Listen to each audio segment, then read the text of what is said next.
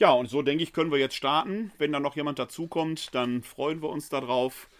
Ansonsten beginnen wir mit dem Grundkurs Neues Testament 1, den ich überschrieben habe: Identitätsbildungen und, Gef äh, und äh, Identität und Gefährdung, eine Einführung in die Petrusbriefe. Die Petrusbriefe gehören sicherlich nicht zu den super bekannten Briefen innerhalb des Neuen Testamentes. Sie stehen etwas weiter am Ende.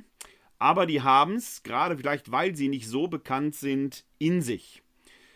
Zuerst einmal suggeriert dieses erste Petrusbrief, zweite Petrusbrief, dass es sich da um zwei zusammenhängende Schreiben handeln würde, so ähnlich wie wir das von 1 oder 2 Korinther kennen.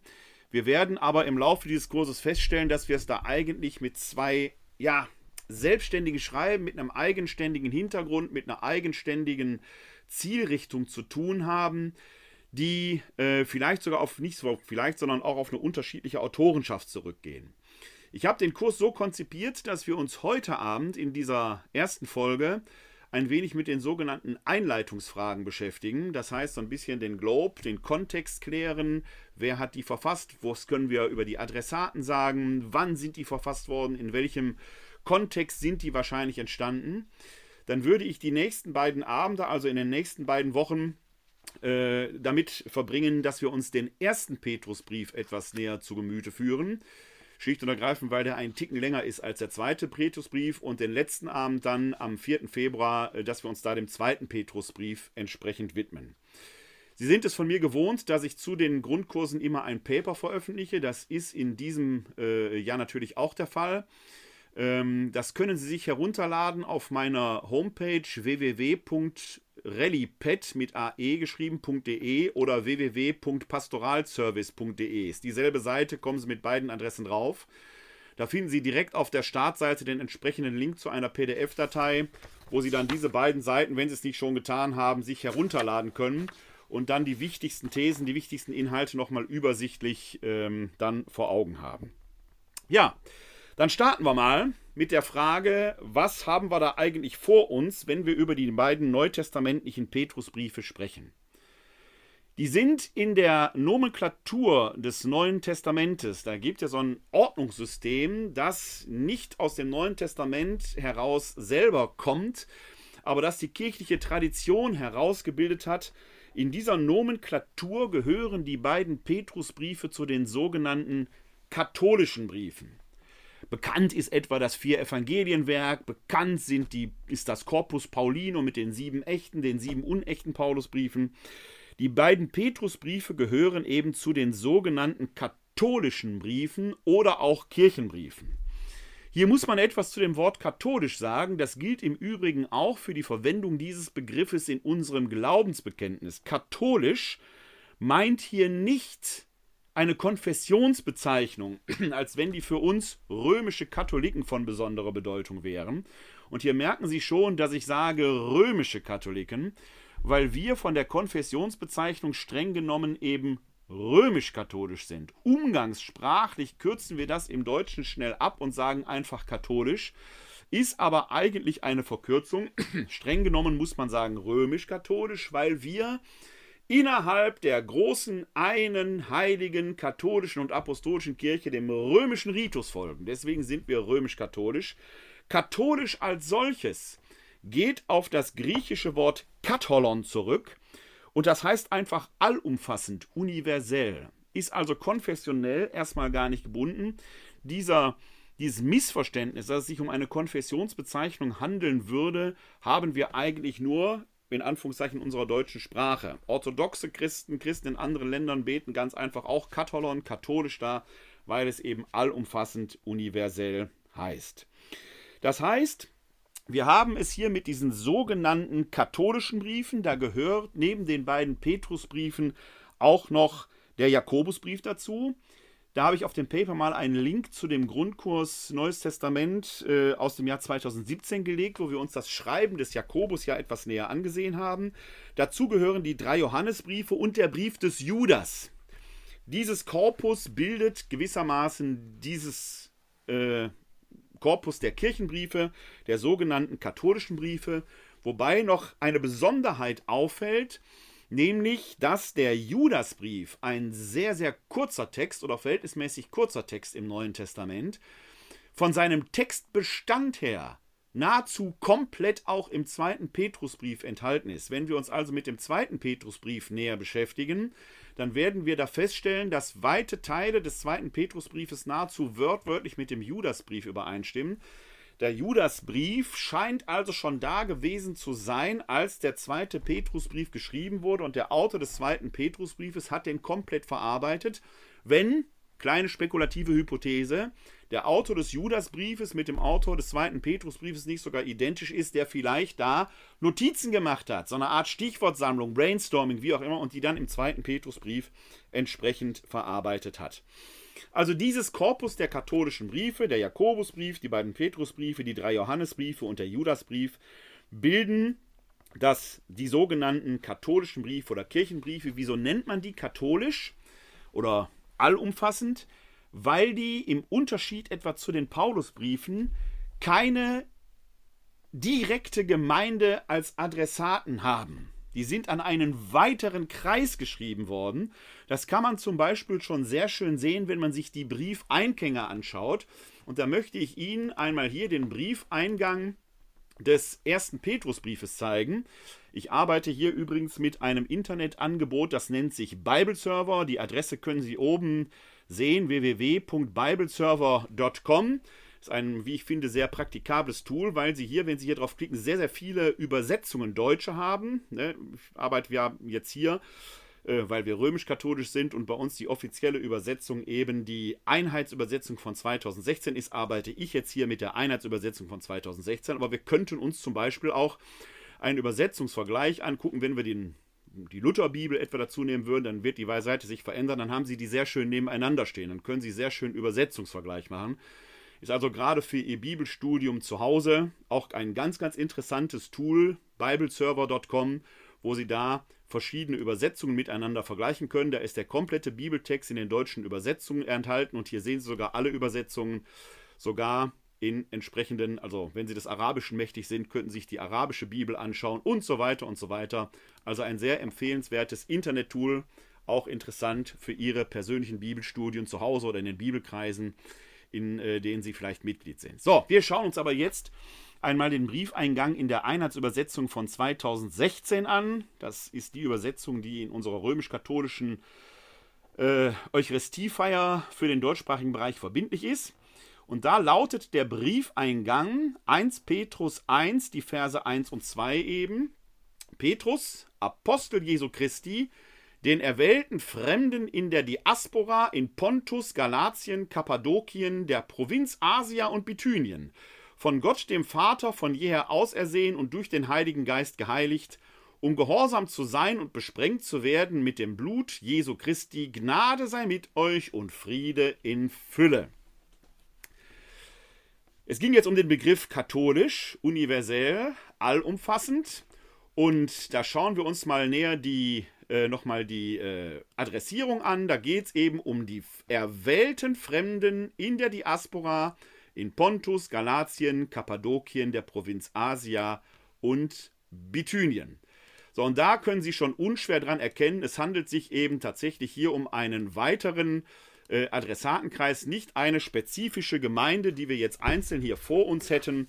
Und das führt eben dazu, dass man diese Adressatenkreis katholisch nennt oder beziehungsweise diese Briefe die katholischen Briefe nennt, weil wir das für die anderen Briefe eben auch beobachten können, dass sie diesen erweiterten Adressatenkreis haben. Wir schauen der, des Vergleichshalber auch nochmal den Briefeingang des zweiten Petrusbriefes an. Da sehen Sie, wie dieses Tool sehr schnell und charmant äh, funktioniert und äh, uns da den entsprechenden Hinweis gibt. Da haben wir jetzt hier den Briefeingang des zweiten Petrusbriefes. Simon Petrus, Knecht und Apostel Jesu Christi an jene, die durch die Gerechtigkeit Gottes und unseres Retters Jesus Christus den gleichen kostbaren Glauben erlangt haben wie wir. Gnade sei mit euch und Friede in Fülle durch die Erkenntnis Gottes und Jesu unseres Herrn. Hier haben wir jetzt keine Landschaftsmarken, als Adressierung angegeben, aber eben auch keine einzelne Gemeinde. Also auch ein ideell sehr weiter Kreis, Diese beiden Briefe, wie die anderen katholischen Briefe, richten sich eben nicht gezielt an eine konkrete Gruppe, wie wir es zum Beispiel bei den Paulusbriefen haben, an die Gemeinde in Korinth, an die Gemeinde in Rom und so weiter, sondern an einen tendenziell größeren Kreis. Wenn wir uns da mal äh, das auf einer Landkarte anschauen, wie wir das haben, versuche gerade, schaltet sich noch jemand dazu. Ich versuche, das ist die Frau Bayer, ich versuche sie zur Diskussionsteilnehmerin zu befördern. So, jetzt gleich kommt noch jemand dazu. Herzlich willkommen. Ähm, wenn wir uns das mal auf einer Landkarte anschauen, dann sehen wir, wo diese Gruppierung hineingehört. Wir haben hier eine Landkarte des Mittelmeerraums zur Zeit des Paulus. Wir werden gleich sehen, dass die beiden Petrusbriefe später entstanden sind, aber für unsere Zwecke reicht diese Karte auch. Und wir hatten ja gerade die Namen Bithynien, Pontus, Phrygien, Galatien. Und da sehen Sie hier auf dieser Karte, das ist dieser Bereich hier im Norden der heutigen Türkei. Also ein großer Landstrich, der uns auch aus den Paulusbriefen bekannt ist. Das war ehemals paulinisches Missionsgebiet. Denken Sie nur etwa an den Galaterbrief, der ja speziell hier an die Gemeinden in Galatien geschrieben worden ist. Das ist jetzt diese Zielgruppe, an die sich äh, die beiden Petrusbriefe oder speziell der erste Petrusbrief wendet. Deshalb interessant, auch das werden wir gleich sehen, wenn wir ein wenig mal darüber nachdenken, wann ist dieser Brief entstanden, weil dieses Gebiet auch sehr nahe dem Gebiet ist, an die sich die Offenbarung des Johannes wendet. Da haben wir ja sieben Sendschreiben am Anfang die Offenbarung des Johannes wendet sich eben auch an Gemeinden, die hier in diesem größeren Gebiet zu finden sind. Ich erwähne das deshalb, weil da gleich für unsere Zwecke und für die Datierung der Ereignisse etwa die Offenbarung des Johannes den ein oder anderen Hinweis geben könnte. Das also der Bereich, in dem sich äh, unser äh, Brief äh, entsprechend abspielt, in dem sich unsere äh, Adressaten befinden. Deswegen auch der Hinweis auf die katholischen Briefe, Katholon allumfassend, also keine spezielle einzelne Gemeinde, mit der wir es hier zu tun haben, sondern eine größere Adressatengruppe. Ja, wenn wir nochmal äh, schauen, weil es ja eine inhaltliche Verwandtschaft gibt, die ich schon erwähnt habe, zwischen dem zweiten Petrusbrief und dem Judasbrief. Auch da schauen wir uns äh, der Vergleichbarkeit halber vielleicht mal ganz kurz den Briefeingang des Judasbriefes an. Hier haben Sie nochmal den Briefeingang des zweiten Petrusbriefes, wenn Sie sich das hier anschauen. Und jetzt gucken wir in den Judasbrief hinein. Dann haben wir da Judas, Knecht Jesu Christi, Bruder des Jakobus, an die Berufenen, die in Gott, dem Vater, geliebt und für Christus bewahrt, Jesus Christus bewahrt sind. Erbarmen, Friede und Liebe seien mit euch in Fülle. Auch hier haben Sie schon ja eine ähnliche vergleichbare Adressierung, wie wir sie für den zweiten Petrusbrief gerade haben, wo sich hier schon im Briefeingang, sagen wir mal, eine gewisse inhaltliche Verwandtschaft entsprechend andeutet. Also die Adressierung scheint so offen sie ist, aber doch schon auf einen Zeitraum der Abfassung hinzudeuten, wo sich die Gemeinden in der damaligen Welt schon ein wenig etabliert hatten. Wir sind nicht mehr in der Phase, wo Gemeindegründer an ihre Gemeinden schreiben, um denen die Lehre zu vermitteln, die vielleicht nochmal auf die Spur zu bringen, so wie wir es teilweise in den Paulusbriefen haben, sondern wir haben schon, ja, größere Gruppen von Gemeinden in unterschiedlichen Städten, die haben die Landschaften gewissermaßen schon wie so ein Netzwerk durchsetzt. Das können wir teilweise ja schon in den Paulusbriefen beobachten, wenn wir daran denken, dass der erste Korintherbrief sich noch an die Gemeinde in Korinth wendet und der zweite Korintherbrief schon adressiert ist an die Gemeinde in Korinth und die, die in der Achaia sind, also dem Umland um Korinth herum. Dieser Prozess hat sich offenkundig schon weiter fortgesetzt, sodass die Gemeinden untereinander vernetzt sind, dass man Briefe schon ja herumreicht und deswegen an eine größere Gruppe schreiben könnte. Wir sind sicherlich noch weit davon entfernt, schon in solchen Strukturen wie Diözesen oder so denken, weit, weit davon entfernt. Aber das Ganze hat sich doch schon weiter etabliert. Das ist schon ein erster Hinweis darauf, dass wir es hier mit einer Abfassungszeit zu tun haben, die sicherlich eher in die zweite Hälfte, wenn nicht gar an das Ende des ersten Jahrhunderts äh, hindeutet, wo sich die Institutionalisierung der Kirche schon weiter fortgeschritten hat. Dazu gehört auch der Hinweis, den wir insbesondere im ersten Petrusbrief, aber auch im Jakobusbrief schon finden, dass es sich um Diaspora, da kommt der Begriff der Diaspora vor. Ich blende Ihnen noch einmal die Adressierung des ersten Petrusbriefes ein, also 1 Petrus 1. Da haben Sie ja hier am Anfang die erwählten Fremden in der Diaspora. Das ist eine äh, bemerkenswerte Adressierung, die uns, ich habe es gerade schon erwähnt, auch im Jakobusbrief in einer vergleichbaren Formulierung begegnet. Hier, die ist insofern interessant, als sie auch etwas ja, deutlich macht, mit welcher Art von Gemeinden haben wir es zu tun. Es ist jetzt schon ein Bewusstsein dafür vorhanden, dass Christen sich als Fremde in dieser Welt empfinden. Man steht schon in der Auseinandersetzung mit der heidnischen Umwelt. Und jetzt ist die Frage, haben wir es hier mit Juden, Judenchristen, Heidenchristen zu tun?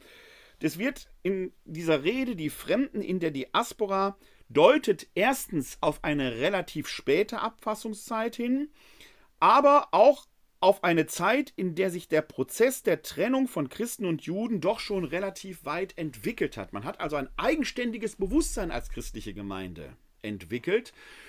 Denn dieser Begriff des Seins in der Diaspora ist in sich erstmal etwas, was wir aus dem Judentum kennen.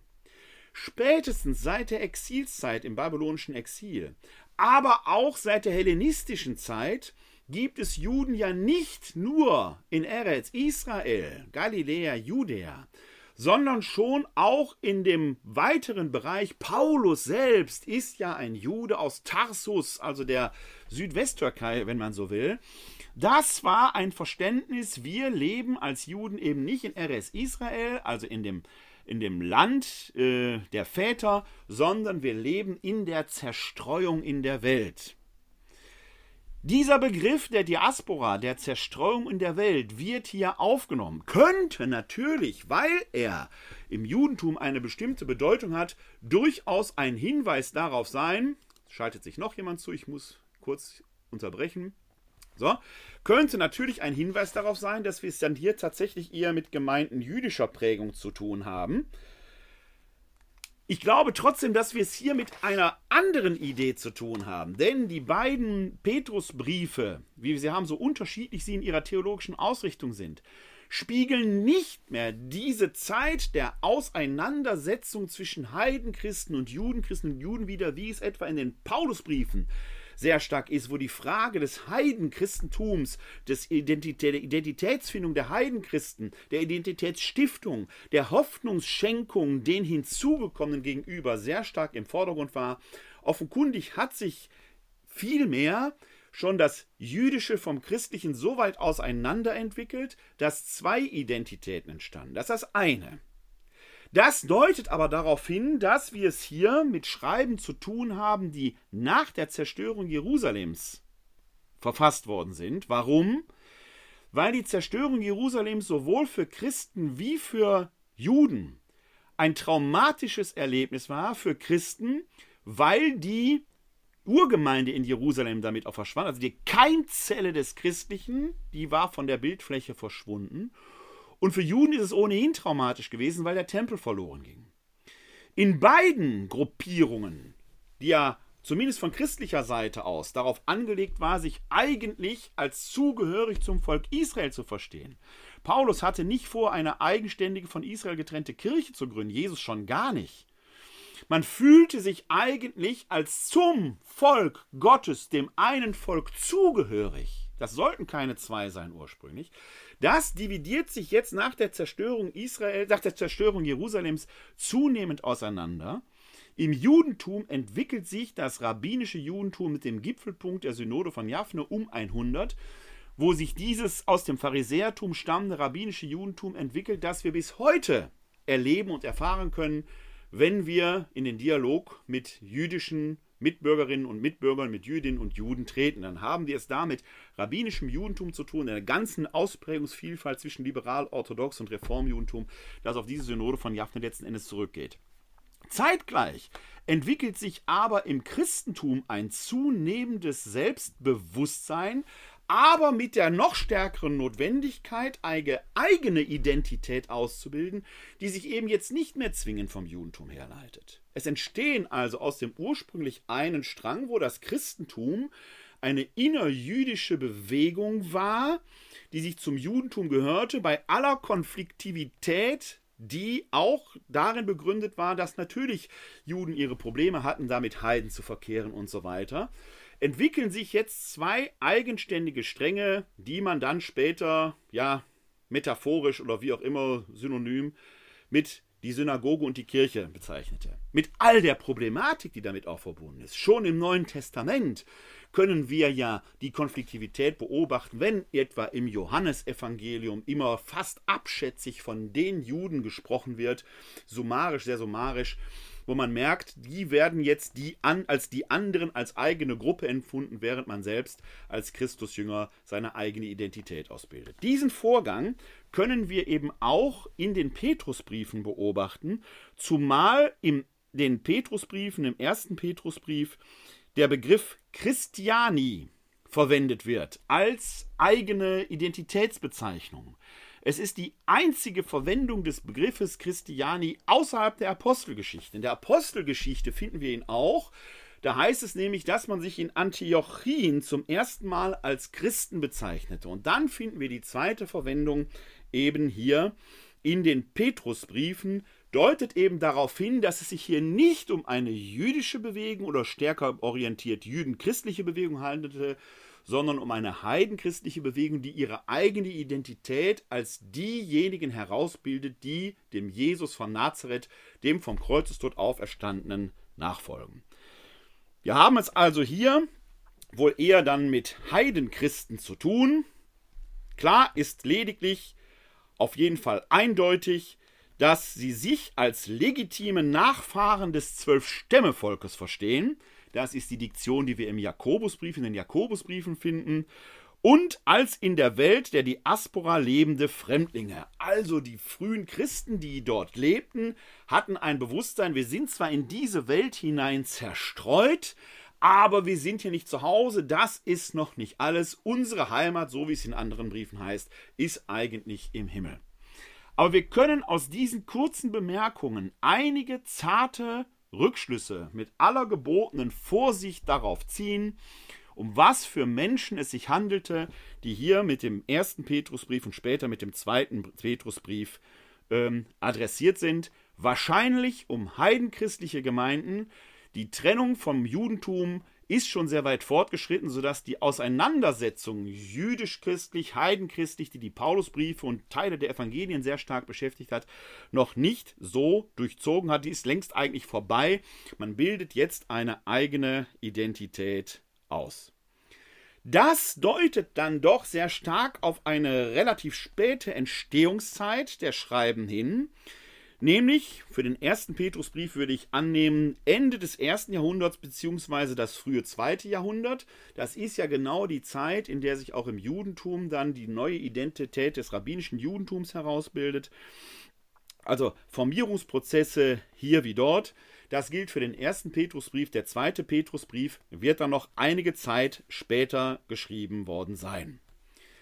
Die katholischen Briefe insgesamt damit aber auch der erste und zweite Petrusbrief im Besonderen, entstehen damit an jener Schwelle, an der christlichen Gemeinden ein an der in christlichen Gemeinden ein übergreifendes Bewusstsein heranreift.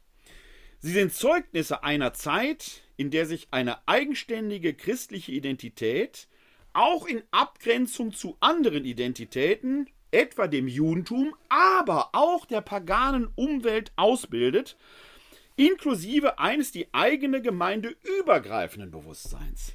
Das ist auch interessant, was die katholischen Briefe ja ausmacht. Es geht nicht mehr hier nur um die einzelne Gemeinde, deren Einheit, deren Formierung, deren Stärkung im Vordergrund steht, wie wir es bei den Paulusbriefen haben, sondern hier gibt es offenkundig schon ein übergreifendes Bewusstsein, was über die eigene Lokalität, die Kommune hinausgeht und wo man merkt, aha, da ist schon ein Bewusstsein, wir sind hier in unserer Stadt nicht alleine, sondern es gibt in den Nachbarstädten eben auch Gemeinden, mit denen man im Austausch steht, möglicherweise auch schon Briefe ausgetauscht hat. Der zweite Petrusbrief ist dafür ein hervorragendes Zeugnis, denn im zweiten Petrusbrief, Kapitel 3, Vers 15, ich blende Ihnen den Text gerne mal eben ein, ich muss ihn mal eben aufrufen, dann können Sie ihn sehen finden wir da einen bemerkenswerten Hinweis, der genau darauf hindeutet. Da heißt es nämlich, und die Geduld unseres Herrn betrachtet als eure Rettung, das aber hat euch unser geliebter Bruder Paulus mit der ihm geschenkten Weisheit geschrieben. Es steht in all seinen Briefen, in denen er davon spricht, in ihnen ist einiges schwer zu verstehen, und die Unwissenden, die noch nicht gefestigt sind, werden diese Stellen ebenso verdrehen, wie die übrigen Schriften zu ihrem eigenen Verderben.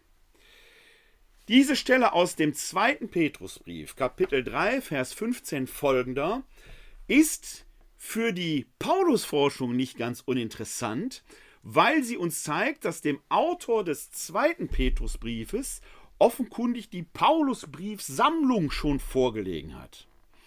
Wir wissen auch aus nicht-biblischen Quellen, erst etwa dem ersten Clemensbrief von Rom ausgeschrieben, dass der auch schon die Sammlung der sieben echten Paulinen, also Römer, 1, 2 Korinther, Galaterbrief, 1. Thessalonicher Brief, Philemonbrief und der Philipperbrief schon vorgelegen hat.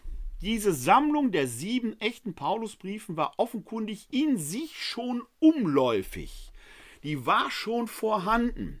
Klammer auf, das Vier-Evangelienwerk mit unseren vier kanonischen Evangelien wird kurze Zeit darauf auch schon folgen. Das ist gewissermaßen die Keimzelle unseres Neuen Testamentes. Bemerkenswert ist eben, dass dem Autor des zweiten Petrusbriefes diese Sammlung wahrscheinlich sogar als Ganzes, aber doch wenigstens in Teilen bekannt war, nicht nur ihm, sondern auch den Gemeinden, an die er schreibt. Das heißt, man hat zu dieser Zeit schon die Paulusbriefe gelesen. Auch das ein Hinweis auf eine relativ späte Entstehungszeit, denn man musste die Paulusbriefe als solches ja doch erstmal auch sammeln um sie in Umlauf zu bringen. Gleichzeitig deutet die Umläufigkeit auf ein übergreifendes Gemeindebewusstsein hin. Man liest sie in der einen Gemeinde und gibt sie an die nächste Gemeinde weiter. Das alles in der Summe macht deutlich, dass Institutionalisierungsprozesse, Kommunikationsprozesse und so weiter sich über die einzelne eigene Gemeinde hinaus schon entwickelt haben. All das deutet A auf ein übergreifendes Identitätsbewusstsein hin und B, dann doch eben, weil die Entwicklung solcher Prozesse dann doch ihre Zeit brauchen, ähm, auf eine verhältnismäßig späte Entstehungszeit. Innerhalb des Neuen Testamentes suggeriert die geläufige Zählung 1. Petrusbrief, 2. Petrusbrief, ja, eine inhaltliche Zugehörigkeit, ein Aufeinanderfolgen, so ähnlich wie wir das im ersten und zweiten Korintherbrief bei den Paulusbriefen auch haben.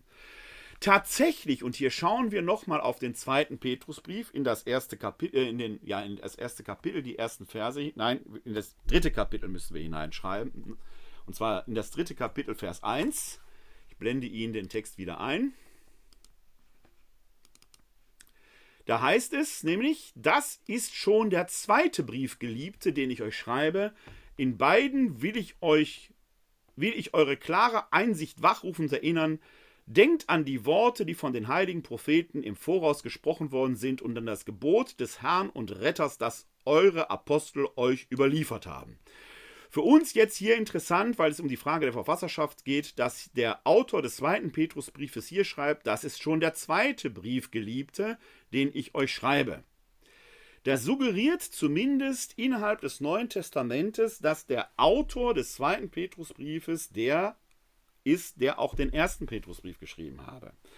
Ich betone suggeriert, die Mehrheit der Exegeten deutet darauf hin, dass hier eine innere Bezugnahme zwischen dem zweiten Petrusbrief auf den ersten ist. Hier muss man aber sagen, es könnte natürlich auch anders sein, rein spekulativ. Ja, ich persönlich glaube auch, dass dieser Hinweis im dritten Kapitel, Vers 1 des zweiten Petrusbriefes auf den ersten Petrusbrief hindeutet. Aber theoretisch könnte natürlich auch hier ein Schreiben adressiert sein, das wir nicht haben. Die Sehnsucht, dass wir innerhalb des Neuen Testamentes alle Fragen, die sie stellen, beantworten. Also auch zum Beispiel Fragen von Personenidentitäten und so weiter, ist natürlich groß, dass wir sagen, guck mal, wir haben hier einen Pool von Leuten, jetzt finden wir die überall wieder. Ist aber ehrlich gesagt die Sehnsucht eines kleinen Theaterstückes mit überschaubarem Ensemble. Es könnte theoretisch auch anders sein. Denn, wenn wir mal auf die Paulusbriefsammlung schauen und schauen hier speziell auf den zweiten Korintherbrief, dann zitiert Paulus im zweiten Korintherbrief an mindestens einer Stelle ein Schreiben, dessen Inhalt uns aus den uns überlieferten sieben Paulusbriefen nicht erkennbar ist. Es muss also mehr Briefe des Paulus gegeben haben, die er selber zitiert, die uns aber nicht erhalten sind. Es sind also Briefe des Paulus an seine Gemeinden, in diesem Fall speziell an die korinthische Gemeinde, verloren gegangen. Es hat mehr gegeben als die beiden Texte, die uns im Neuen Testament überliefert sind. Frage, warum hat man die nicht überliefert? Gibt es ganz viele Antworten drauf. Eine ist, es, der Brief war inhaltlich für den Paulus nicht besonders vorteilhaft. Der zweite Grund, der Inhalt des Briefes war für die Gemeinde nicht besonders vorteilhaft. Der dritte ist, es waren Gelegenheitsschreiben mit banalem Inhalt, nicht mit dieser theologischen Inzidenz, die wir in den äh, überlieferten Briefen haben und so weiter und so weiter. Es gibt viele Gründe, warum man die dann nicht überliefert hat, weil sie vielleicht zu speziell im Inhalt waren oder wie auch immer. Es wäre also theoretisch durchaus denkbar, dass der Autor des zweiten Petrusbriefes hier auf ein Schreiben anspielt in Kapitel 3, Vers 1, das uns schlicht und ergreifend nicht erhalten ist. Es könnte aber auch sein, dass eine innere Bezugnahme auf den ersten Petrusbrief gegeben ist. Können wir die Frage eindeutig beantworten? Nicht wirklich. Tatsächlich ist es eher so, dass der erste Petrusbrief und der zweite Petrusbrief in der Diktion in der theologischen Ausrichtung, in der Zielrichtung auf die Gemeinden hin eigentlich völlig unterschiedliche Wege geht, sodass die Frage durchaus berechtigt ist, ob man diese Identifikation von 2 Petrus 3.1 mit dem ersten Petrusbrief wenigstens mit einem kleinen Fragezeichen versehen darf. So groß der Wunsch ist, dass es sich hier um eine Identifizierung der gleichen Verfasserschaft handelt. Die Divergenzen sind allerdings auch groß. Fakt ist, in beiden Fällen handelt es sich um sogenannte Pseudepigraphien. Der Autor stellt sich selbst zwar in den Briefeingängen als Petrus und Apostel Christi vor, also als der Kephas, der Simon Petrus, dem Jesus nach dem Zeugnis des Matthäusevangeliums die Schlüssel äh, für das Himmelreich anvertraut hat und auf dem die Kirche erbaut werden soll. Es liegt allerdings, wenn die späte Adressierung, relativ späte Adressierung zutrifft, da deuten doch, wie ich schon vorhin dargelegt habe, äh, einige Gründe darauf hin. Es liegt dann doch nahe, oder es ist eigentlich unmöglich, dass Petrus, der Apostel, der Verfasser dieser beiden Schreiben sein kann, weil er zur Abfassungszeit schon mehrere Jahrzehnte tot gewesen ist. Der kommt also nicht in Frage, sondern man bedient sich der Autorität des Apostels gerade für die Frage der Kirchenbildung äh, um diese Briefe mit der entsprechenden Autorität zu versehen. Ein Vorgang, der in der Antike gar nicht so ungewöhnlich war. Interessant ist vielmehr, dass gerade auch der erste Petrusbrief in seiner theologischen Diktion doch erhebliche Anklänge an paulinische Theologie aufweist. Das kann insofern nicht verwundern, als ja die Schreiben adressiert sind an Gemeinden, die auf ehemals paulinischem Missionsgebiet lagen. Und zumindest im Galaterbrief, der ja an Gemeinden in Galatien, da haben wir schon eine topografische Übereinstimmung. Im Galaterbrief wird ja von diesem Konflikt zwischen Paulus und Petrus berichtet, der sich in Antiochien zugetragen haben, weil Petrus, äh, Petrus eher noch in der judenchristlichen Tradition verhaftet war, wenn Paulus die Heidenmission betrieb. Und da dieser Konflikt, können Heiden und Juden zusammen verkehren, in Antiochien ja einem Höhepunkt zustrebt. Das ist jetzt interessant, A, weil diese Dinge überhaupt nicht mehr Thema sind und weil die Adressierung als Petrus schon fast Versöhnungsbereitschaft, die Absenderformulierung als Petrus schon fast schon Versöhnungsbereitschaft signalisiert, weil trotzdem in beiden Petrusbriefen der Paulus und seine Briefe sicher einer erheblichen Wertschätzung erfreuen. Im ersten Petrusbrief durch die Adressierung der Pauli vieler paulinischer Themen, im zweiten Petrusbrief, ich habe es vorhin zitiert, im Kapitel 3, die Verse 15 und folgende, indem man die Paulusbriefe mit besonderer Wertschätzung versieht, gleichzeitig aber betont, man muss sie schon genau studieren, denn die Gefahr, dass man sonst sie verdunkelt, ist groß. Man darf den Paulus nicht oberflächlich lesen, darf man tatsächlich nicht. Ich habe ja meine Doktorarbeit über den zweiten Korintherbrief geschrieben und wenn ich die Kamera jetzt hinlegen könnte, dann sehen Sie da an der linken Wand habe ich mir dieses Zitat aus 2 Petrus 3, 15 Vers folgende seit 20 Jahren hingehängt, um mich selbst immer wieder daran zu erinnern, wenn du mit dem Paulus umgehst, gehe achtsam mit ihm um und ähm, äh, analysiere diese Texte sorgfältig, damit man selbst nicht in die Irre geht. Ja, gerade im ersten Petrusbrief haben wir eine große Nähe zur paulinischen Theologie. Gleichzeitig fällt auf, und das ist auch nochmal ein Grund, warum der Apostel Petrus als Autor eigentlich ausscheidet, denn gerade im ersten Petrusbrief finden wir doch viele klassische Glaubensformeln. Und da blende ich Ihnen auch einmal eine ein. Da sind wir im ersten Petrusbrief, hier im Kapitel 3, Vers 18. Ich muss mir die Seite eben aufrufen, dann kann ich sie Ihnen auch gerne einblenden. Da haben wir es. Da heißt es, 1. Petrusbrief, Kapitel 3, Vers 18, denn auch Christus ist der Sünden wegen ein einziges Mal gestorben, ein Gerechter für Ungerechte, damit er euch zu Gott hinführe, nachdem er dem Fleisch nach zwar getötet, aber dem Geist nach lebendig gemacht wurde.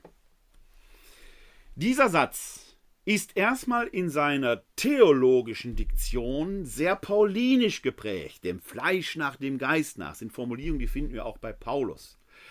Gleichzeitig haben wir es hier doch mit einer formelhaften Formulierung zu tun, denn auch Christus ist der Sünden wegen ein einziges Mal gestorben, ein Gerechter für Ungerechte, damit er euch zu Gott hinführe, nachdem er dem Fleisch nach zwar getötet, aber dem Geist nach lebendig gemacht wurde. Wenn dieser Brief tatsächlich aus der Feder des Apostels Petrus stammen sollte, wäre dann nicht zu erwarten gewesen, dass der Petrus, sofern er denn der Autor wäre, nicht auf sein eigenes Auferstehungserlebnis, seine eigene Auferstehungserfahrung anspielen würde, wie Christus ihm persönlich erschienen ist, anstatt sich hier einer Glaubensformel zu bedienen. Paulus legt ja seinerseits in vielen Breiteingängen darauf geradezu Wert, dass auch er dem Auferstandenen begegnet ist, wie er dem anderen Aposteln erschienen ist. Das verwundert doch sehr, dass wir in beiden Petrusbriefen auf ein solches massives autobiografisches Erlebnis null Anspielung haben. Null. Die wäre aber doch zu erwarten gewesen, wenn tatsächlich der Apostel Petrus der Autor dieser Schreiben gewesen wäre oder wenigstens eines dieser Schreiben gewesen wäre. Auch finden wir andere autobiografische Ereignisse, gerade nicht. Ich erwähnte den antiochenischen Zwischenfall, den finden Sie in der Heiligen Schrift im Galaterbrief, Kapitel 2, die Verse 11 bis 13 etwas ausführlicher beschrieben, wo es zu diesem Konflikt zwischen Paulus und Petrus kam, gerade nicht erwähnt. Im Gegenteil, es ist, was die Person des Paulus angeht und seiner äh, theologischen Ausrichtung ja geradezu hohe Wertschätzung, weil sie aufgenommen und verarbeitet wird. Allein in der Formulierung hier in diesem Satz, den ich hatte, äh, gerade eingeblendet habe, haben wir das ja überdeutlich da. Es gibt übrigens noch eine ganze Reihe anderer formelhafter äh, Erwähnungen und Anspielungen auf den christlichen Glauben, gerade im ersten Petrusbrief. All das macht doch deutlich, dass wir es eher mit einem späten Schreiben zu tun haben, das dann von Verantwortlichen, Gemeindeverantwortlichen geschrieben worden ist, die eher katechetisches Interesse haben. Wäre es Petrus selbst gewesen, er hätte doch die ganze Autorität seiner Erfahrung einbringen können. Ich habe es selbst erlebt. Stattdessen finden wir formelhafte Verdichtungen dieses Glaubens, die man sich gut merken kann. All das deutet aber gerade darauf hin, dass Petrus nicht der Verfasser ist, nicht der Apostel Petrus, sondern äh, eine andere Person.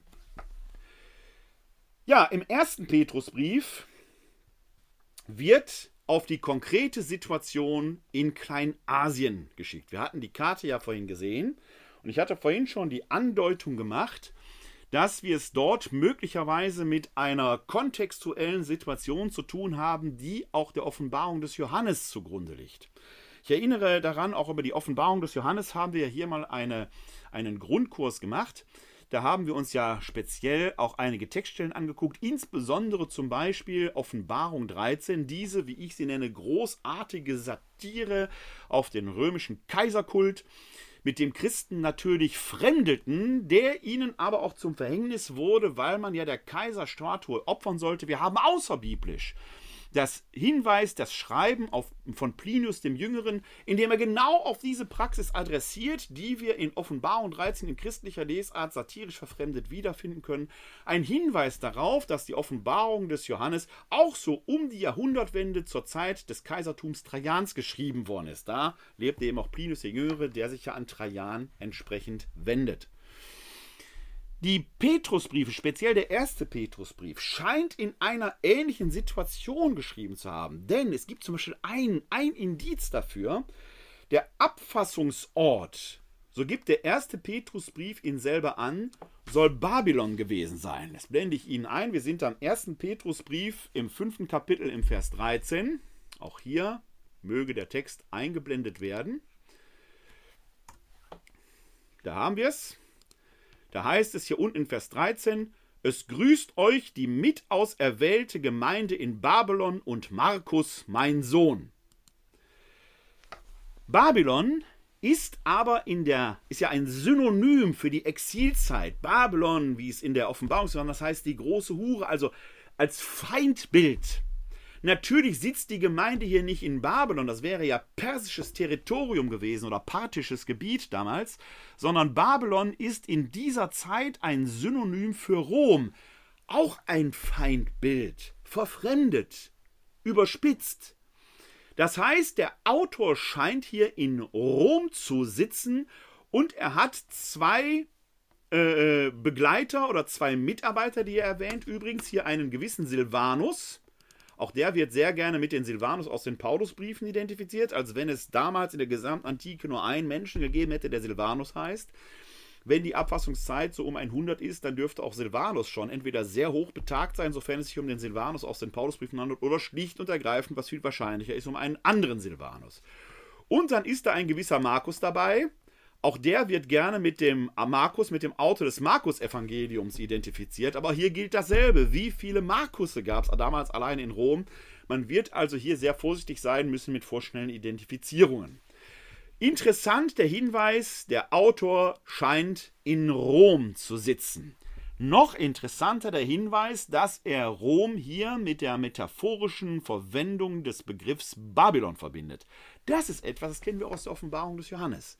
Und da haben wir schon wieder einen Link, dass ähm, äh, äh, wir hier mit einer äh, Idee zu tun haben, mit einer kontextuellen Situation zu tun haben, die der der Offenbarung des Johannes nicht fremd ist. Das aber deutete darauf hin, dass wir es mit einer Gemeinde zu tun haben oder Gemeinden zu tun haben, die sich der steten neuen Herausforderungen der Verfolgung ausgesetzt sieht, der Bewährung im Glauben. Eine Zeit, in der sich die eigene Identität des Christseins zunehmend festigen soll, ist gleichzeitig eine Situation, eine Zeit der Gefährdung und der Bedrohung von außen.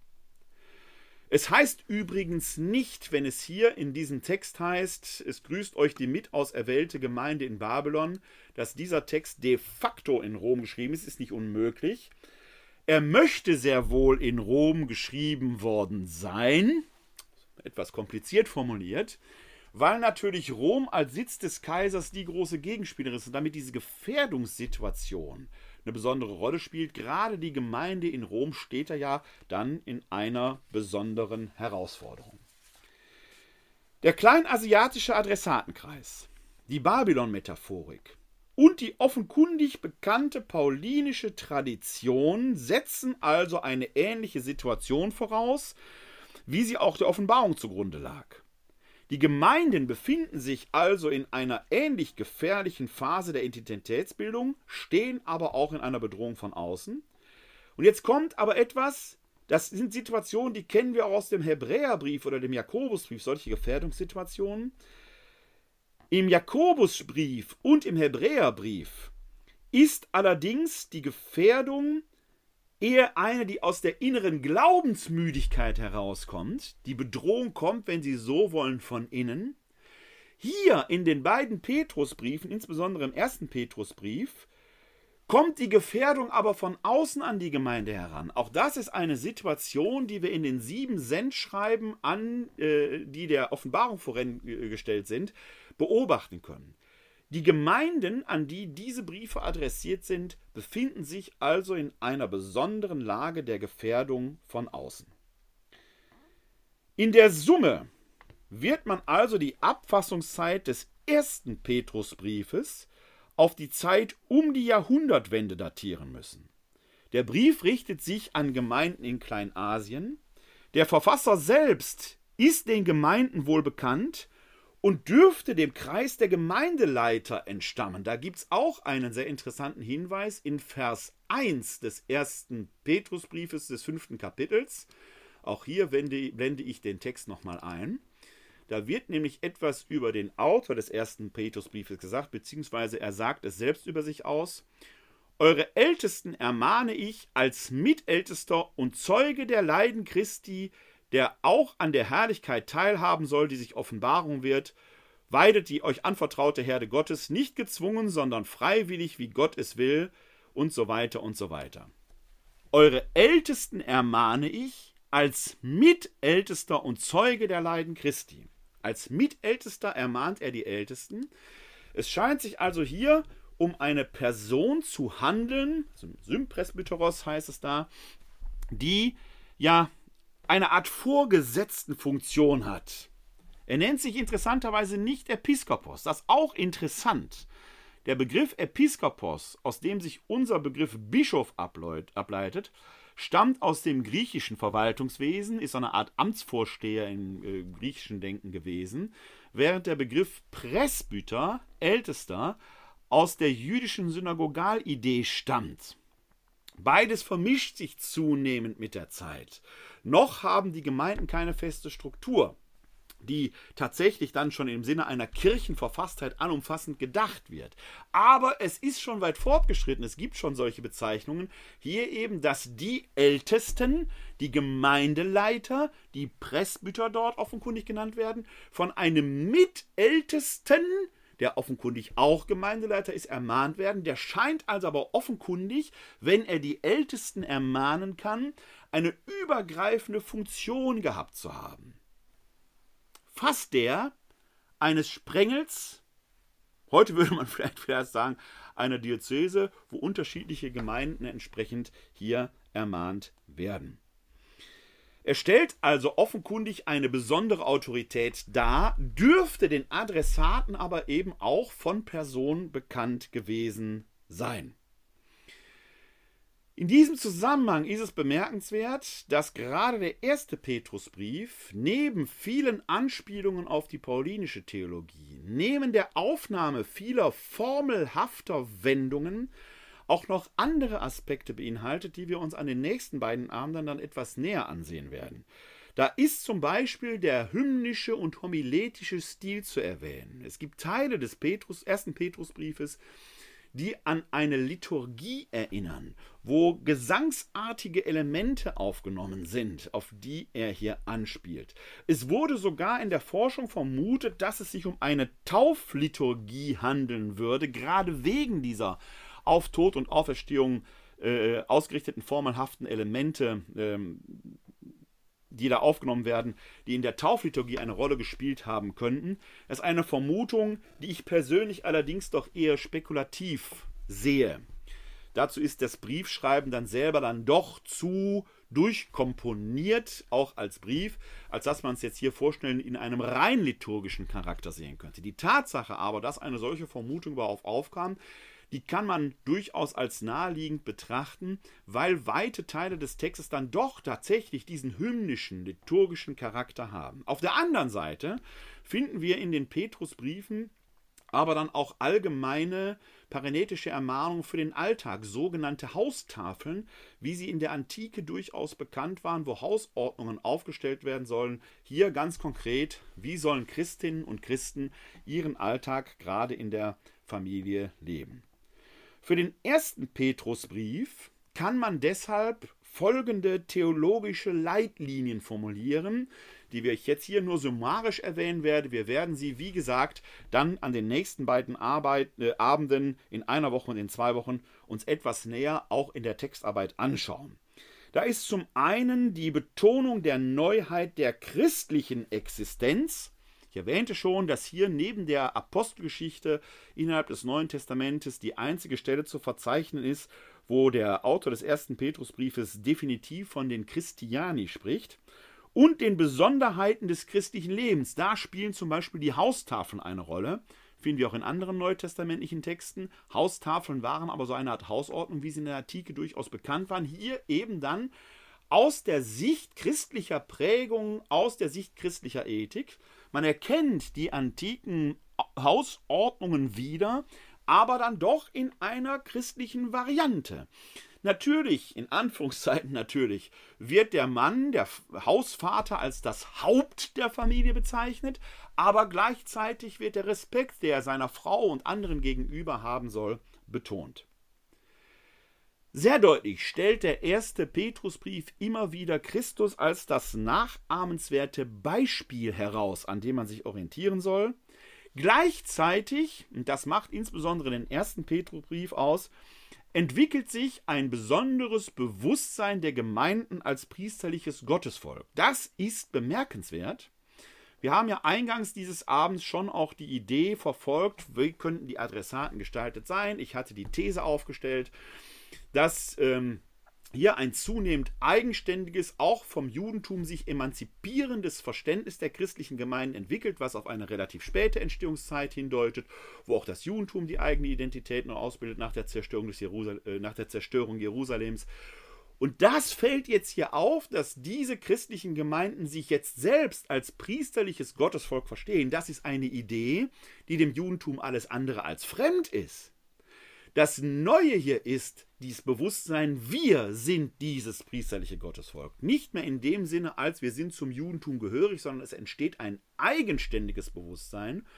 Übrigens dann die berühmte Stelle im ersten Petrusbrief, die wir uns, äh, wie gesagt, in Kürze näher anschauen werden äh, ihr seid ein auserwähltes königliches Geschlecht, ein priesterliches Geschlecht, aus dem die Idee des sogenannten allgemeinen Priestertums sich herausentwickelt hat. Ob man das so einfach machen kann oder nicht, werden wir auch mal anschauen.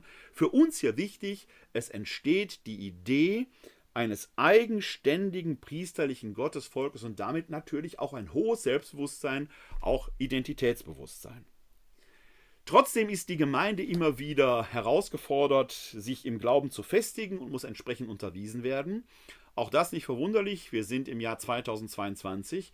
Diese Unterweisung und Festigung im Glauben brauchen wir immer noch. Das ist eine stete Aufgabe, der wir als Christen herausgefordert sind, gerade in Zeiten der Anfechtung, sich an die Ursprünge, an die Grundlagen des Glaubens zu entwickeln, von denen Paulus ja im ersten Korintherbrief sagt, ihr habt sie hoffentlich nicht ohne Vernunft und ohne Verstand angenommen. Das führt dann immer wieder zur Betonung der Stärkung der Identität in der Bedrängnis durch Abgrenzung. Wobei das Interessante hier eben ist, dass die Bedrängnis jetzt tatsächlich von außen kommt. Es ist nicht mehr die theologische Gefährdung durch judenchristliche Einflüsse, mit denen Paulus sich auseinandersetzen muss, sondern eher pagane Einflüsse. Wie geht der Christ in einer paganen Umwelt, in der er im Glauben angefochten hinterfragt ist, entsprechend um? Und da ist ein Movens immer der Hinweis auf die Eschatologie, auf das, wohin wir gehen, aber auch der Hinweis auf die Ursprünge des Glaubens. Ihr seid die Erlösten auf die Erlösungstat Jesu Christi. Also ein sehr theologisch durchkomponiertes Schreiben, dieser erste Petrusbrief, mit dem der Glaube der Gemeinde in einer angefochtenen Umwelt gestärkt und gleichzeitig die, die Identität stärker ausgeprägt werden soll. Soweit erstmal zum ersten Petrusbrief. Der zweite Petrusbrief setzt eine komplett andere Situation voraus. Ich habe das vorhin schon mal erwähnt. Die Zählung innerhalb des Neuen Testamentes Und dieser Hinweis im, Vers 3, im Kapitel 3, Vers 1 des zweiten Petrusbriefes, dass dort eine scheinbare Bezugnahme auf den ersten Petrusbrief vorliegt, da muss man, wie gesagt, ein kleines Fragezeichen hintermachen. Das ist so zwingend nicht, wie es auf den ersten Blick aussieht, jedenfalls meines Erachtens nicht. Die Mehrheit der Exegeten geht davon aus, aber wie gesagt, eindeutig ist es in dem Sinne nicht. Es ist ein ganz anderer Sprachduktus zwischen dem zweiten Petrusbrief und dem ersten Petrusbrief, den wir sehen. Vor allen Dingen betont der erste Petrusbrief doch sehr stark Tod und Auferstehung Christi als Mittelpunkt des Glaubens, während im zweiten Petrusbrief ein anderes Ereignis im Vordergrund steht. Ein bemerkenswertes Ereignis übrigens, vielleicht auch für das Selbstverständnis der Christen, und das ist so bemerkenswert, wir werden uns das mal am letzten Abend noch näher anschauen, aber wir schauen uns die Textstelle jetzt wenigstens an. Wir sind da im zweiten Petrusbrief im äh, ersten Kapitel die Verse 16 bis 18. Auch hier blende ich Ihnen den Text kurz ein. Ich brauche immer einen kleinen Moment, bis der Computer entsprechend reagiert. Also 2 Petrus Kapitel 1, Verse 16 bis 18.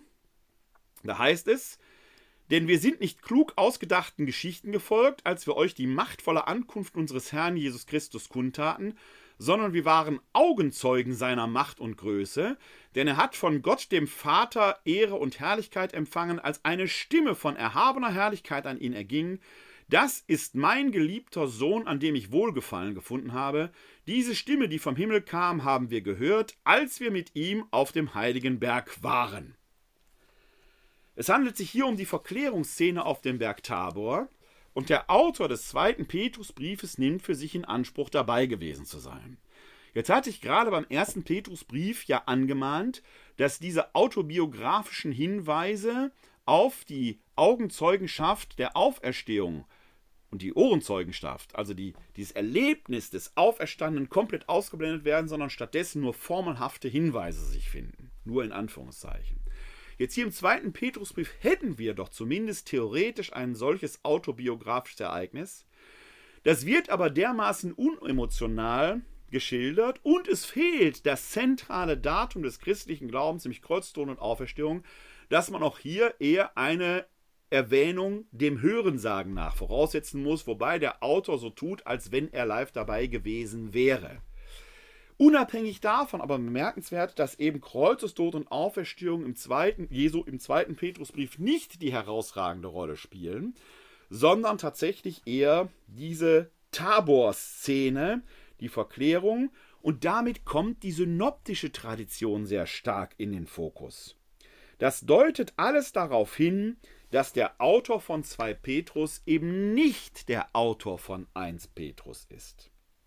Auch die Situation in den adressierten Gemeinden scheint von einer anderen Fragestellung äh, geprägt zu sein.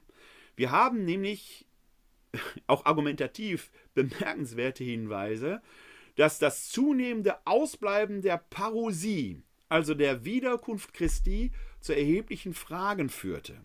Ein Aspekt, mit dem Paulus sich immer wieder schon auseinandersetzen musste. Wenn der zweite Petrusbrief, in dem wie ich schon sagte, der Judasbrief ja textlich an sich komplett enthalten ist, dann doch sehr relativ spät äh, geschrieben worden ist, also irgendwo Anfang, Mitte des zweiten Jahrhunderts, dann ist diese Frage natürlich zunehmend drängend, wozu tun wir das alles hier, wenn Christus der Erlöser doch jetzt nicht wiederkommt? Joachim Gnilka, der verstorbene Neutestamentler aus München, sprach hier einmal von einer angefochtenen Eschatologie. Angefochtene Eschatologie. Die große Hoffnung auf die Vervollkommnung der Welt erfüllt sich gerade nicht und das führt zu einer Anfechtung im Glauben und möglicherweise auch in eine Identitätskrise. Das ist eine komplett andere Fragestellung als die, die wir im ersten Petrusbrief hatten wo die Identitätsanfragen aus der parkanen Umwelt kamen. Hier kommt sie aus dem Glauben heraus. Ist das alles überhaupt wahr, was da an Verheißungen erzählt wird? Ist das alles überhaupt richtig, wenn sich die, wenn sich die Wiederkunft Christi doch gerade nicht ereignet? 2 Petrus erscheint deshalb als eine Art, und nochmal zitiere ich Joachim Gnilka, 2 Petrus erscheint deshalb als eine Art Apologie der urchristlichen Eschatologie. Die soll nochmal begründet werden. Und das macht der Autor mit einem hübschen Trick. Er sagt nämlich, bei Gott sind tausend Jahre wie ein Tag. Seit Kreuztod und Auferstehung sind vielleicht gerade 100 Jahre vergangen, also aus Gottes Sicht gerade mal ein paar Stunden, wenn man so will. Brauchen wir uns also keine Sorgen machen, wird irgendwann passieren. So kann man Sorgen natürlich auch entsprechend zerstreuen. Im Hintergrund könnten deshalb Auseinandersetzungen mit äh, gnostischen Irrlehren und von ihnen vertretenen Abwertung des Leiblichen stehen. Auch das beschäftigt uns nämlich da in 2 Petrusbrief, dass dort eine theologische Auseinandersetzung mit einer damals sehr virulenten geistigen Strömung der Gnosis äh, gepflegt wird und ausgetragen wird. Die Gnosis war eine geistige Strömung, eine philosophische Strömung, nicht zwingend christlich, aber für das Christliche durchaus aufgeschlossen, bei der man davon ausging, das Leibliche ist eigentlich etwas, was überwunden werden muss. Der Geist muss sich vom Leib befreien, um zum Licht zu kommen. In der christlich-jüdischen Lesart ist aber der Leib etwas Wertvolles von Gott gegeben ist. Der Leib ist der Ort, in dem die Seele einwohnt, für Christen sogar der Ort des Wohnsitzes Gottes. Paulus spricht ja im 1. Korintherbrief im Kapitel 3 davon, dass wir Tempel Gottes, Tempel des Heiligen Geistes sind, also eine Aufwertung des Leiblichen hat. Die Gnosis geht genau den anderen Weg, also das Fleischliche, das in sich verderbt wird. Diese Aspekte finden wir durchaus auch in der Auseinandersetzung im zweiten Petrusbrief, gegen die man sich zur Wehr setzt.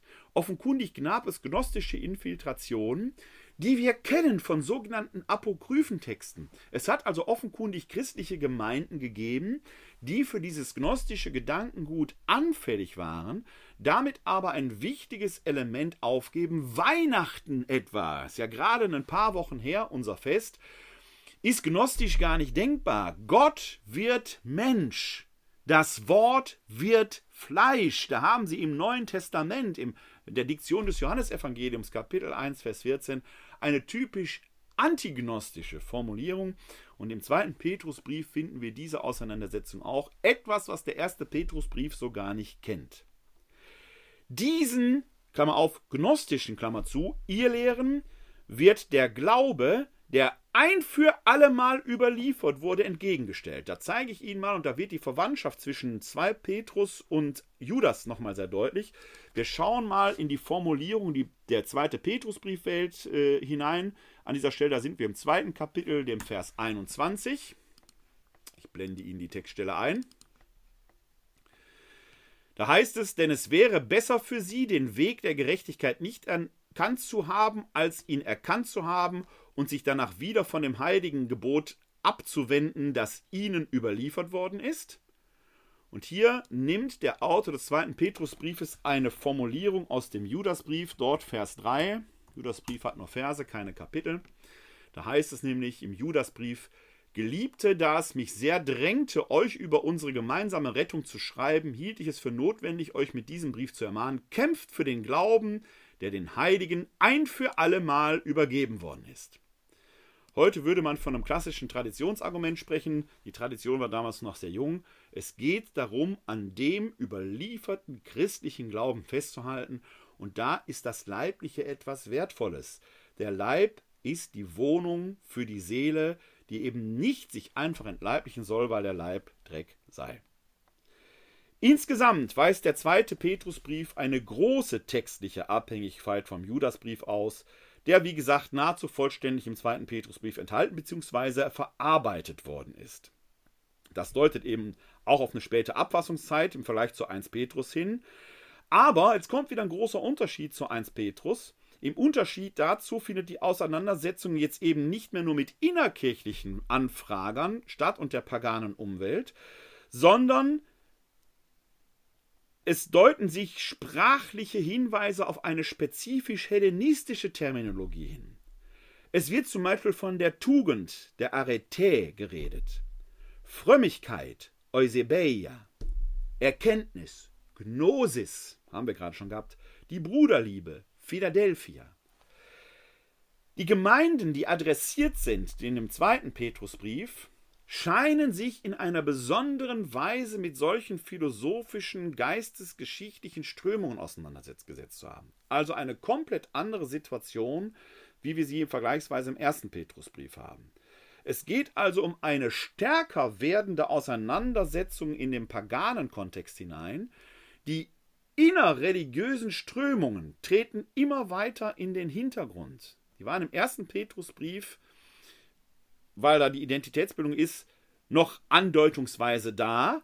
Hier im zweiten Petrusbrief scheinen sie komplett in den Hintergrund getreten zu sein, sondern es geht eher um die Auseinandersetzung mit populären philosophischen Strömungen. Damit wären wir fast schon so an einer Grenze hin zur sogenannten, zum sogenannten Apologetentum. Der christliche Glaube in sich muss gerechtfertigt werden.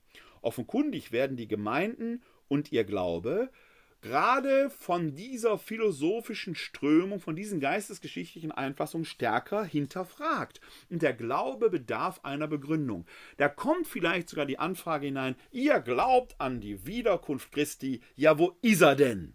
Und da muss man eine Antwort drauf geben. Das ist ja etwas, was wir Christen auch heute wieder lernen müssen, dass der Hinweis, das muss man einfach glauben, gerade nicht mehr reicht. Wir müssen schon Gründe angeben für das, was wir glauben.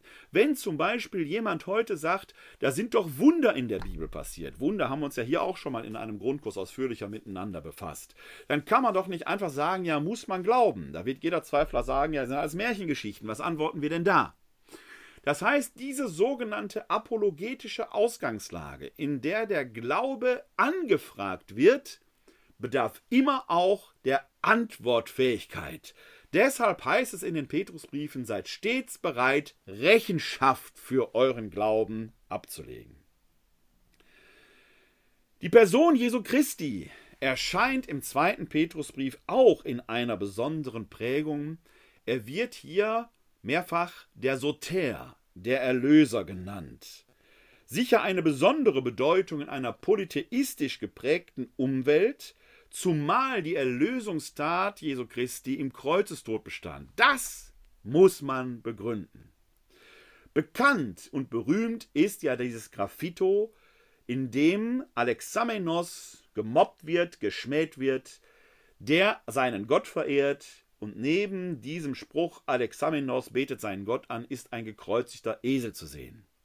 An einen zu glauben, der am Kreuz starb, war bleibend eine Unmöglichkeit. Da wurde man für gehänselt, da wurde man hinterfragt. Dass dieser Gekreuzigte durch seine Auferstehung zum Erlöser wird, ist etwas, das der Begründung bedarf. Und offenkundig war der Autor des zweiten Petrusbriefes da kein Kind von Traurigkeit, was seine Diktion anging.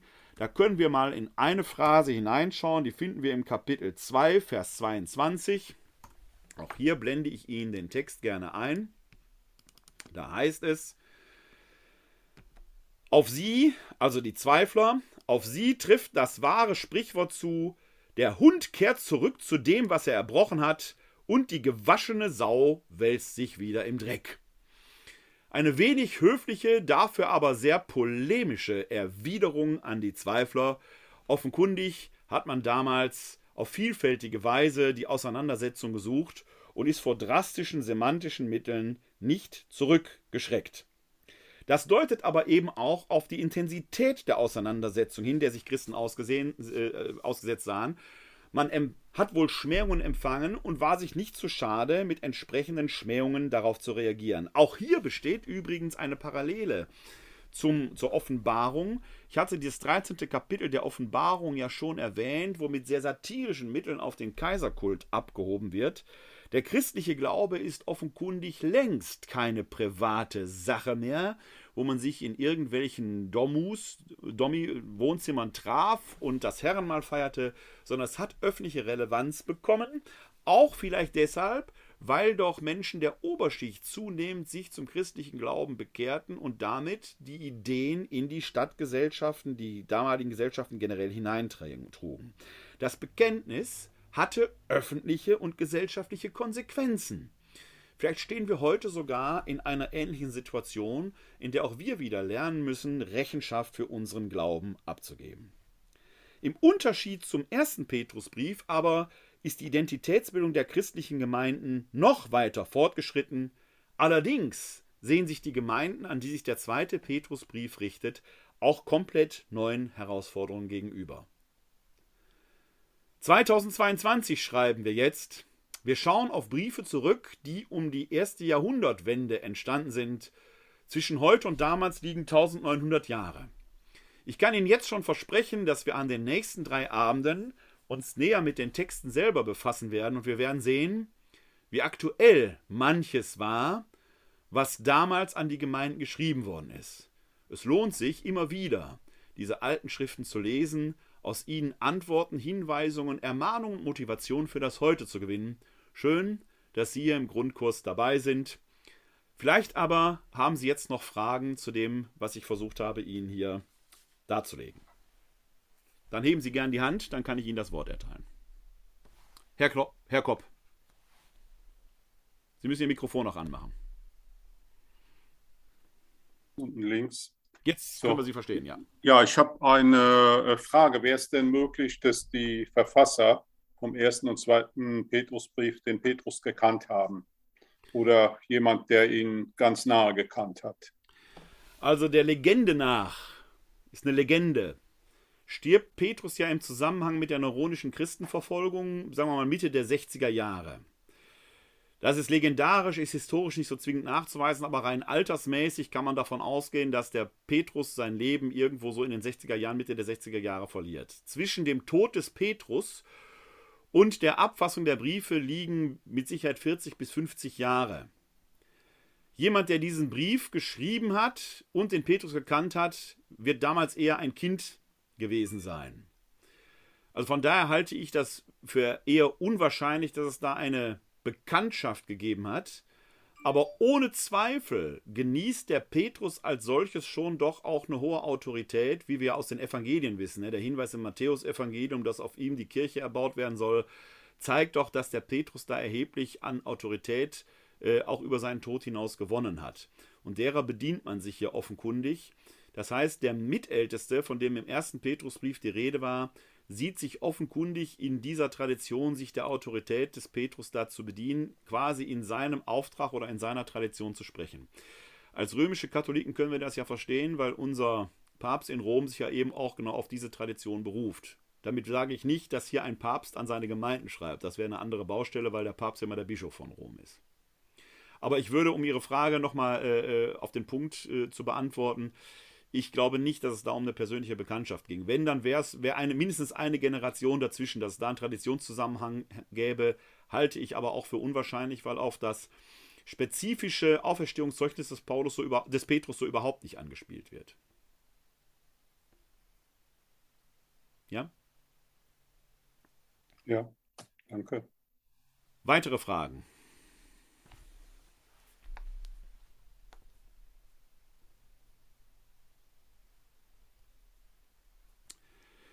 Das scheint nicht der Fall zu sein. Dann äh, entlasse ich Sie für heute in den Abend hinein. Wir sehen uns sehr gerne wieder in einer Woche um 18 Uhr. Dann werden wir in die Textarbeit des ersten Petrusbriefes einschreiben. Also die nächsten drei Abende, die in diesem Grundkurs noch vor uns liegen, habe ich für mich so geplant, dass wir an den nächsten beiden Abenden uns mit dem ersten Petrusbrief verstärkt beschäftigen. Wir werden vielleicht immer wieder mal auch in den zweiten Petrusbrief hineinschauen. Der dritte Abend dann in äh, äh, drei Wochen wird dann dem zweiten Petrusbrief gehören. Diese Aufteilung hat ein bisschen was mit der in Anführungszeichen Textmenge zu tun, äh, weil der erste Petrusbrief da etwas umfangreicher ist und die schauen wir uns an den nächsten beiden Abenden an. Äh, Sie können so ab Anfang, Mitte der Woche das Thesenpapier dann auf der genannten Homepage unter www.pastoralservice.de finden. Äh, da finden Sie dann auch den Videomitschnitt bzw. den Audiomitschnitt des heutigen Abends vielleicht zum Nachhören nochmal entsprechend an. In diesem Sinne wünsche ich Ihnen eine gute Zeit. Kommen Sie gut in die nächste Woche und so Gott will, sehen wir uns in einer Woche dann hier wieder. In allen wünsche ich noch einen schönen Abend. Ja, Ihnen auch. Dankeschön. Dankeschön.